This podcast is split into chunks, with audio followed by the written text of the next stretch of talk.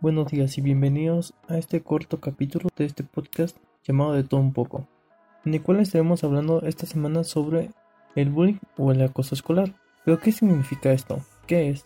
El bullying es un tipo de comportamiento violento o intimidatorio que se ejerce de manera verbal, física o psicológica entre los niños y adolescentes en la etapa escolar, que es donde más se da en este caso. El bullying suele ser practicado contra niños o jóvenes que se caracterizan por ser sumisos, tener dificultades para defenderse, presentar baja autoestima, ser inseguros o porque se diferencian de sus compañeros por diversos motivos. Los niños y los jóvenes suelen tener autoestima baja por diversos motivos. El principal sería que simplemente tienen una gran falta de comunicación entre su familia y entre sus compañeros ya que esta falta de comunicación hace que el niño se sienta inseguro ante la sociedad porque no tiene a quien contarle sus cosas, ni siquiera a quien pedirle consejos.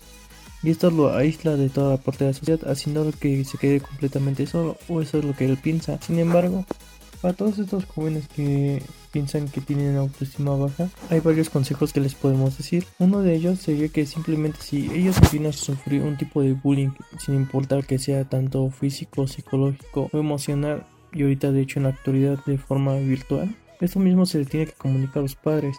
Y si es en la escuela, a algún maestro o encargado de ellos, ya que ellos podrán ayudarles a que ya no sigan sufriendo este tipo de maltrato. Ya que muchas veces cuando los jóvenes no llegan a decir esto, se empiezan a aislar más y más de toda la sociedad, en forma que llega un punto en el que se junta todo eso que no dijo en ese mismo momento, en el que se tuvo que desahogar. Y pues llega a ser más peligroso para el propio joven. ¿Y por qué digo esto? Muchos casos se han presentado en diferentes partes del mundo donde niños que sufren bullying se han llegado a suicidar. Incluso han llegado a hacer cosas más extremistas, como por ejemplo el caso en que un joven de secundaria llevó un arma a lo que fue su salón y empezó a dispararles a su maestro y a todos sus compañeros. Y esto es una de las consecuencias extremas de las que yo me refiero. Por eso mismo es que si alguien ve que alguien sufre bullying o algo así, trate de apoyar ya que es algo que se necesita. Somos seres humanos y todos necesitamos apoyo y comprensión. Cambiando de tema, ahora para las personas que hacen bullying, normalmente estas personas hacen bullying porque simplemente se quieren sentir superiores a todos los demás, quieren demostrar que son mejores que todos, simplemente pues maltratando a alguien que, es que supuestamente es inferior. Sin embargo, esto es una gran mentira, ya que lo único que causa es que puede llegar a términos peores. Porque como les dije, muchas veces incluso el niño que fue sufrido de bullying puede tarde o temprano desquitarse con esa persona. Y no de forma con palabras, sino que simplemente puede llegar a una acción más grave.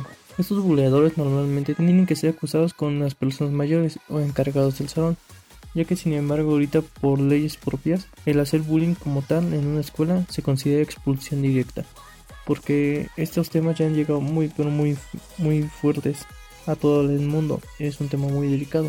Ahora, un último consejo para las personas que son de apoyo, o sea, los padres y los maestros. Siempre que un niño se les acerca y empiecen a checar así cambios de humor, comportamiento, si son maestros, pues la motivación del estudio e incluso enfermedades leves como dolores de cabeza o estómago.